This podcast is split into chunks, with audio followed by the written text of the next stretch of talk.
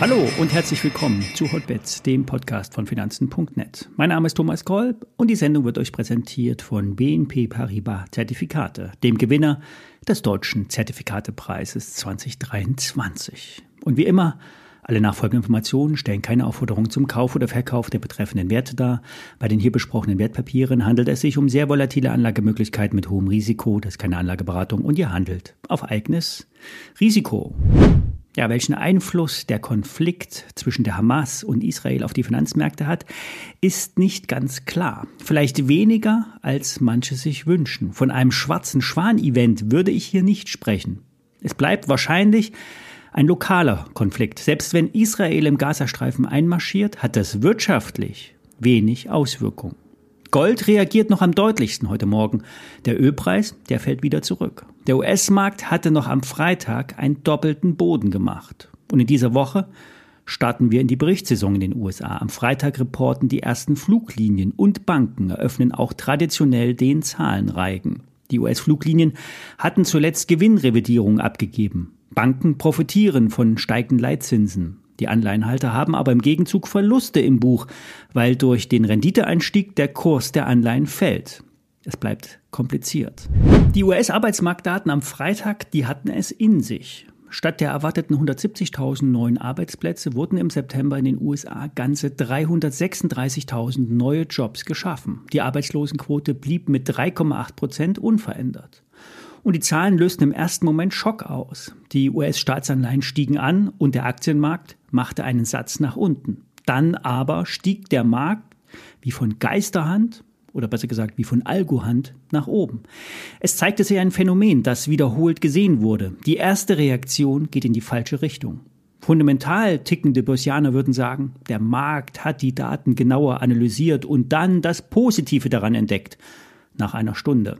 Die Profis sagen, die Algos, also die Maschinen, sind darauf programmiert, Zahlen deutlich schlechter als erwartet, haut drauf und nimmt dann, wenn die Gegenreaktion einsetzt, schnell Gewinne mit. Dann wandelt sich der Abverkauf in ein Short Squeeze. Damit entwickelte sich am Freitag eine starke Umkehrkerze, die auch auf Wochensicht bestätigt ist. Die 4200 Punkte Marke im S&P 500 wurde gehalten. Dort liegt auch die 200 Tage Linie. Auch das wissen die Handelsmaschinen Dazu braucht man aber keine KI, sondern das sieht jeder. Es stand auf Messers Schneide. Hätte sich der Abverkauf am Freitag verstärkt, wäre aus Angst Panik geworden und ein Sell-off, nennen wir ihn mal nicht Crash, wäre ausgelöst worden.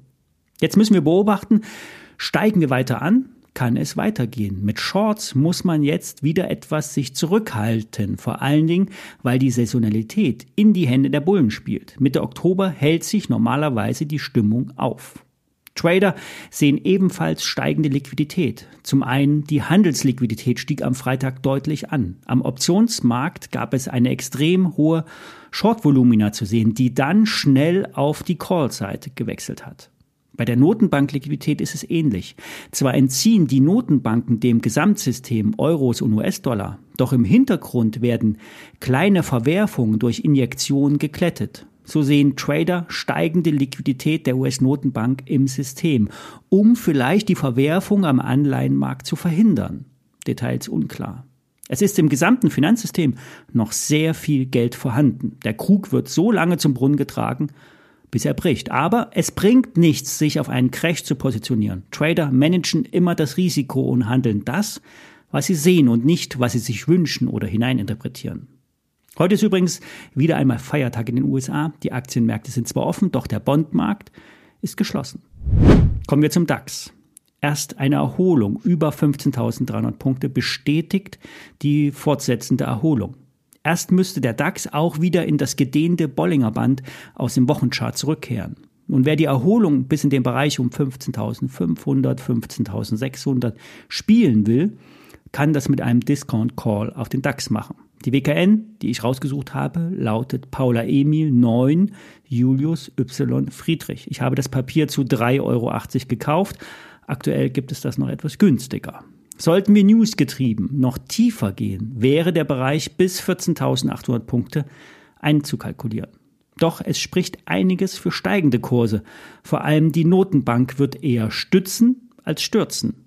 Liquiditätsinjektionen führten nämlich in der Vergangenheit immer wieder zu Kursaufschwüngen, ob das nun fundamental gerechtfertigt ist oder nicht. Ein weiterer Trade ist für mich Gold. Die letzte Woche ist das Edelmetall schwer unter Druck gekommen, doch der Bereich um 1820 Dollar wirkte sich stabilisierend aus. Und die News vom Wochenende führen zu einem Gap-Up. Gold ist auf einmal wieder gefragt. Ich setze bei der Golderholung auf Barrick Gold. Ich habe, wie bereits hier gesagt, bei 14,50 Dollar eine Position aufgebaut. Letzte Woche gab es in der Aktie eine Umkehrformation mit dem Golden, äh, mit dem Anstieg des Goldpreises äh, hat sich das fortgesetzt und nach der Umkehr gibt es auch zwei grüne Kerzen, die sich hoffentlich heute in den USA fortsetzen sollten.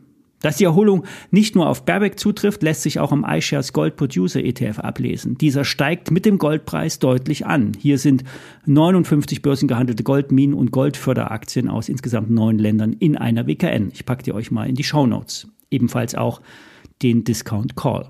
Markus, ein Hotbets-Hörer, hat sich die Evotech in der Analyse gewünscht. Die Aktie hat sich, wie die meisten Nebenwerte, eher unterdurchschnittlich entwickelt. Das ist aber auch nicht nur ein deutsches Problem. Auch in den USA sind Nebenwerte kleine Firmen sehr schwach unterwegs. Die Marktexperten begründen das immer mit den hohen Zinsen. Das ist aber nur eine Wahrheit. Bewertung kommt von Wachstum und vor allen Dingen Nebenwerte spüren viel intensiver den Konjunkturabschwung im Geschäft. Evotech im Speziellen hat im Chart die Erholungsbewegung abgebrochen. Der Chart sieht nicht gut aus. Die 200-Tage-Linie wurde unterschritten und nur ein Anstieg darüber wäre wieder ein Signal. Ansonsten muss mit 15 Euro gerechnet werden.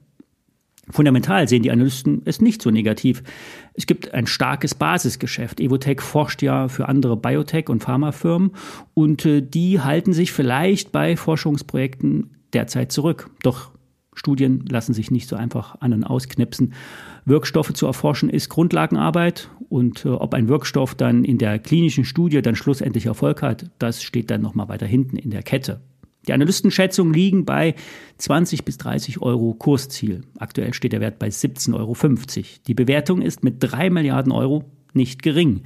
Das KGV sieht Börsengeflüster bei 38. Gerion Gruse sagt maximal halten. Die Analysten der Deutschen Bank sind neutral, Warburg ist bullish. Im Chart lässt sich noch eine Unterstützungslinie vom Januar über Mai bis zum letzten Tief bei 17 Euro zeichnen. Wenn das hält, gibt es Hoffnung auf eine Erholung in Richtung 20 Euro.